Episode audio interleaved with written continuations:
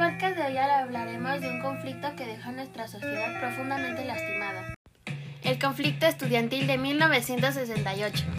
Una parte trágica y dolorosa en la historia de nuestro país es la forma que se reprimió el movimiento estudiantil del 2 de octubre del 68, fecha que no deberíamos olvidar. Los jóvenes de aquella época soñaban con un mundo diferente. El 23 de julio en la Ciudadela hubo un problema entre estudiantes y porros. Los policías en lugar de separarlos agredieron a los estudiantes, quienes molestos por esto organizaron y pedían la desaparición de los porros y liberación de los estudiantes detenidos. Se convocó a varias marchas y el presidente Gustavo Díaz Ordaz en respuesta les amenazó diciendo que todo tenía un límite. El 2 de octubre se planeaba otra marcha en la Plaza de las Tres Culturas. El ejército montó supuestamente un operativo de vigilancia mientras los estudiantes iban llegando.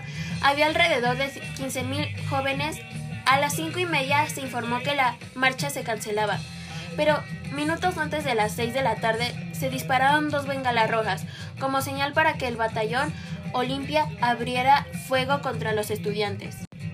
Hasta la fecha no sabemos por qué actuó así el gobierno ni cuántos estudiantes perdieron la vida en este trágico evento.